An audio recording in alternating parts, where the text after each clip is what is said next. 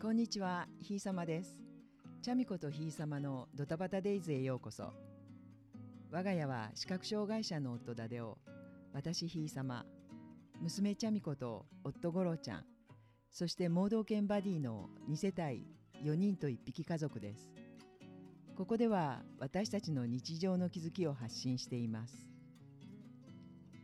今日16回目はダデオのハーフマラソンの話です。先週の日曜日3月13日に名古屋ウィメンズマラソンが開催されました。それと同時に名古屋シティマラソンとして男女とも 10km とハーフマラソンが行われてダデオはそのハーフマラソンにエントリーしました。ブラインドになってから初めて伴走者の方と一緒に走る大会で無事ハーフを完走しました。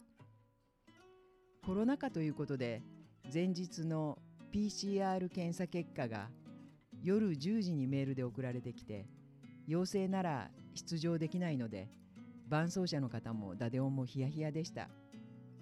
大丈夫と思っていても偽陽性ということもありますからね。自分一人ならああダメだったかですが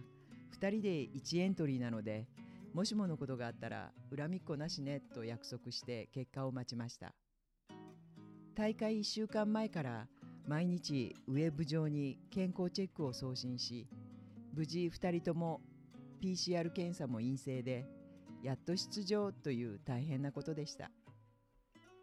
ランナーだけでなく大会ボランティアの方たちも同じようにこの過程を踏むわけですから感謝としか言いようがありません。さてダデオのマラソンですが伴走者さんあってのことで絆と呼ばれるロープを2人で持って走ります。伴走者の方はいろいろな情報例えば給水地点やトイレの場所右に寄ります左に寄りますなどの情報を走りながらダデオに伝えてくれます。今回のランは最初は1万人以上の人が走るわけですから前についていくというプランでダデオ自身ゆっくり走っているんだろうなと思っていたら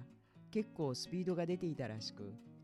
途中からマラソン初心者のダデオ用に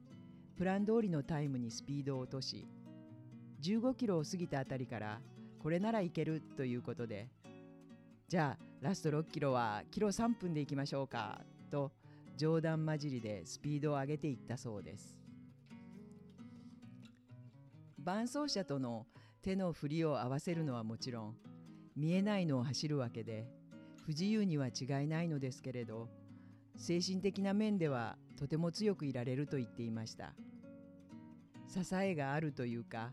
一人だったらああもうダメだ歩きたいとなるところも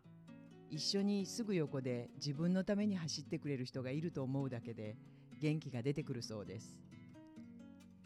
伴走者の方たちというのは本当につわもの揃いで100キロのウルトラマラソンを走ったりフルマラソンなら3時間や3時間半を切るような方たちでそういう方たちがボランティアで視覚障害者に伴走してくださるのですから頭が下がります。そんなこんなで歩くことなく完走したダデオはものすごくハッピーで次のホノルルマラソンが少し見えてきたようでした。しかしここからがダデオらしいのですが帰りの地下鉄の中で緊張が解けてお腹も空いていて低血糖症の症状か力が抜けて膝から崩れ落ちてしまい伴走者の方とそこに居合わせた乗客の方に支えてもらってやっと地下鉄を降りることができました。駅に迎えに行った私も驚きました。見ず知らずの方にまでご迷惑をおかけしてしまいましたが何もかもが今後のいいレッスンとなりました。最後までお聴きくださいましてありがとうございました今日も元気に楽しもうではまた。